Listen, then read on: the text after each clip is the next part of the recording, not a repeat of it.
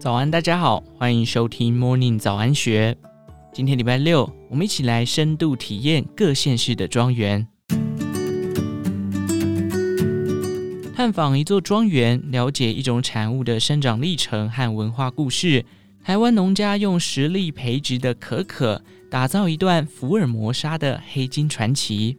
南投深山飘出的红玉茶香，茶叶产自全台唯一的大叶种红茶栽种区。数百种玫瑰的品种，世界最小的玫瑰花，在古坑的山庄争奇斗艳。到庄园旅行，不只是走马看花，慢慢走逛，欣赏风光野长知识。临近知名乐园剑湖山世界，约五分钟车程的罗莎玫瑰山庄，是台湾少数以玫瑰为主题的花园山庄，也是奈斯集团旗下的同名香氛品牌。董事长何冠德说：“原本这块六千多平的土地是兰花栽种区，当初要做，内部也有许多不看好的声浪。玫瑰本是温带植物，在亚热带的台湾种植需要耗费许多人力，他最后只好聘请专业园丁照顾娇弱的玫瑰，并且专养能适应台湾高温的品种。”最初经营压力蛮大，但现在不管是来源游客或市场反应，都有口皆碑，成为集团内的小模范生。目前园区种植超过五百多种玫瑰品种，更持续从日本、欧美进口特殊种树玫瑰。何冠德说：“因为在台湾种玫瑰并不容易，园区目前有六位专职园艺师，专门照顾与维护娇嫩的玫瑰。”他们每日根据温度的高低去控制浇花水量，也施以玫瑰特殊药剂驱虫，相当用心。园内最高人气的慢性玫瑰唐黄，能耐台湾的夏季高温，更具有浓郁香气，红艳血色，带着丝绒质地的花瓣，非常具有观赏价值。而二零一七年才在日本发表的新玫瑰品种永恒红，属于中轮风花型玫瑰，亮眼的正红色还带有淡淡的蜂蜜香气。最新登场的玫瑰是从日本引进的新品种，为世界最小玫瑰花，属于超迷你的树玫瑰紫薰衣。淡粉色带紫的超小玫瑰，大小约零点五公分，只有半片指甲大，仿佛拇指姑娘般，十分可爱。花量多且花期长，来源别忘了找看看这款超迷你的玫瑰花。山庄内周围也种植许多澳洲茶树，茶树叶子搓揉后有精油芳香，也是品牌茶树精油产品的使用主原料。若是隔年的四月中至五月底来园，还可以看见一大片白雪皑皑的茶树花景，仿佛是夏日的五月雪。而园区后方的罗莎小铺可预约导览，了解玫瑰精油利用虹吸方式蒸馏提取的过程。也有图卡解说，从打造、添加精油、入模、切皂、酿造的精油皂制成，还能试用各式精油皂、香氛沐浴产品，体验香氛的魅力。何冠德说：“虽然台湾因气候等原因，使得种植的玫瑰无法达到具商业价值的产量，园区各种娇嫩玫瑰仅供观赏用途，相关产品也多使用保加利亚等外国进口花卉制作。”但是来源仍然能感受到玫瑰山庄的典雅美丽，在台湾也能感受到欧式玫瑰花园的异国氛围，这也是他用心经营庄园的最大目的。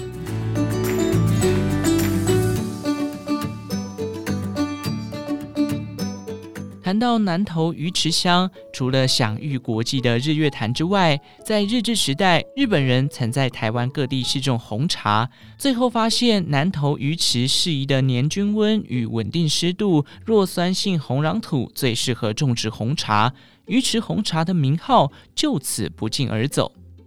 和果森林红茶庄园就位于鱼池乡的香茶巷内。从小在茶乡长大的茶二代总经理施朱化表示，现已高龄九十三岁的父亲石朝信经营红茶产业超过一甲子。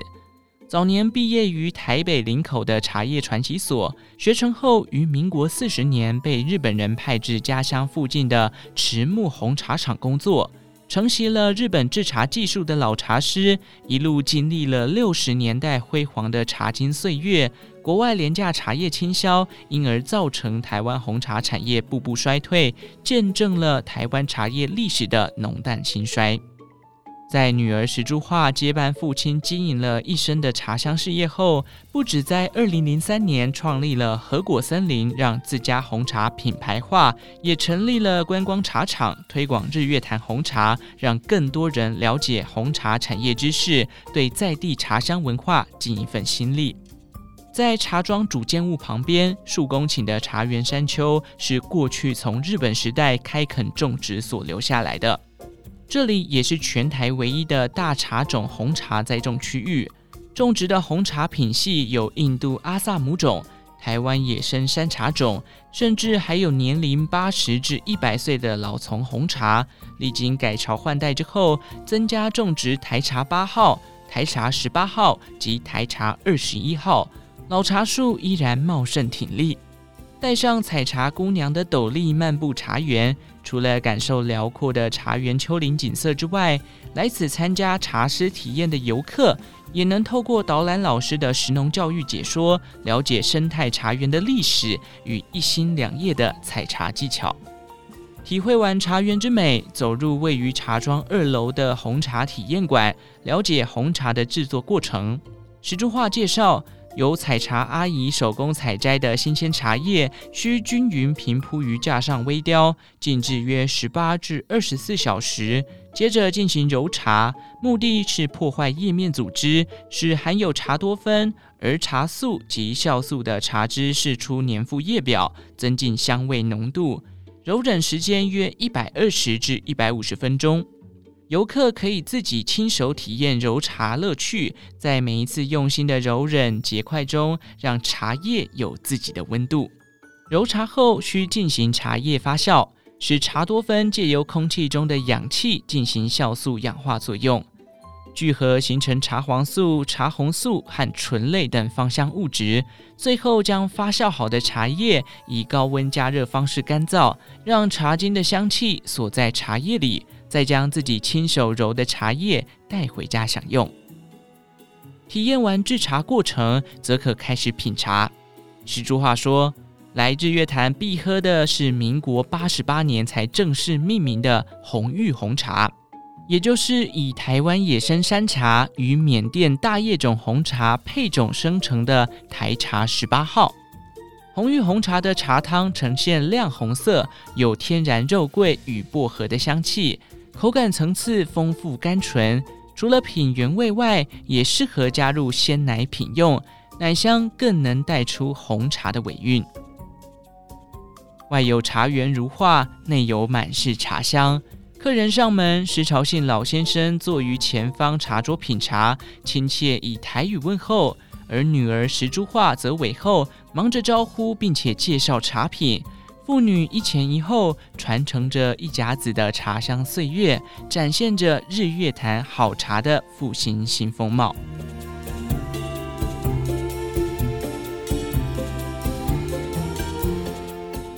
今年四月试营运，就在网络上引起轰动的土库义可可庄园，位于云林县的中心土库镇。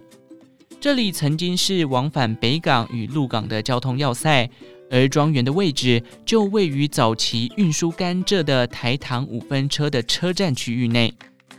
说到巧克力，过去印象中的可可产地都在中南美洲或是非洲。这几年，随着台湾巧克力在国际扬名，有越来越多人知道，国内中南部高温多雨的气候和风土条件也很适合种植可可树。位于北纬二十三点五度线上的台湾，更是全球最北的可可生产国。摊开地图，细看世界上的可可生产地区，主要都分布在热带的中南美洲国家，但制造、消费市场却位于数千里之外的温带国家。这些国家将收购来的可可豆制成巧克力，称为 Bean to Bar。土库义可可庄园营运总监刘美兰表示：“这样的巧克力制成不止运输成本高，加工历程长，也难以确保可可豆是否能维持新鲜品质与最佳风味。”台湾得天独厚的土壤气候，不仅能种植可可树，还能实现 tree to bar 的一条龙巧克力产业链。从可可树种植、摘取可可果荚、晒豆、发酵、烘豆、研磨、调温，到最后加工制成巧克力块，可以最大程度地保留原始风味。刘美兰补充，台湾是世界上少见的可可生产、制造、消费国，也是加工里程最短的巧克力产区。这也正是台湾可可最大的竞争力和特色。了解台湾种植巧克力的优势，看准这块市场有持续发酵的商机。庄园创办人陈英豪抓准机会，也跟着挖起这块黑金。身为土生土长的云林土库英娜，老家在土库妈祖庙旁，从小爸爸在庙里做事，妈妈则在庙口卖面。他从中学时代就离乡闯荡，而后在中国经营模具事业，频繁往来两岸长达十多年。离家二十多年后，二零一六年，因为父亲罹患癌症、心血管、阿兹海默症等多种疾病，医师建议以园艺治疗延缓失智病情。陈英豪毅然决然放下海外事业，回到土库陪伴父亲。照顾父亲之余，陈英豪也报名云林农民大学，从头学起农业。后来他发现可可营养价值高，是继咖啡之后的明星农产品。因此，他才决定成立可可庄园，希望能给失智父亲尝到好吃健康的巧克力，并且种出属于云林的可可树，也能打造台湾巧克力产业链。只不过，在这里要种出可可树并产出巧克力并不容易。云林冬天的气温太低，不适合可可树生长，因此要以温室种植。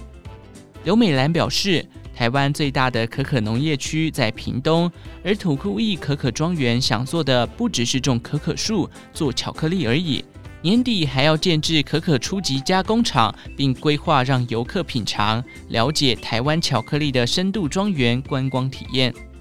园内的巧克力门市贩售各种相关产品，外观精致如珠宝盒的 Bonbon 韩线欧式巧克力，多元口味各有特色，造型十分吸睛。还有添加鲜奶油、入口滑顺的各式生巧克力，其中以选用古坑本地产的阿拉比卡咖啡豆所制作的古坑咖啡生巧克力最具在地特色，带有咖啡焦糖香气与可可的多层次口感。另外，也提供各式黑巧克力的品尝体验，可一次吃到多种不同产地的黑巧克力。像是吃得到热带水果与葡萄果干，带有红酒果酸香气的台湾黑巧克力，还有伴随柑橘清甜香气的多明尼加巧克力。未来，陈英豪还希望建立巧克力学院，培养相关人才，以世界巧克力大赛的规格建置品评室与教学认证场域，与国际接轨。希望透过这样的方式，让台湾巧克力产业链发扬光大，在家乡土库打造属于自己的可可梦。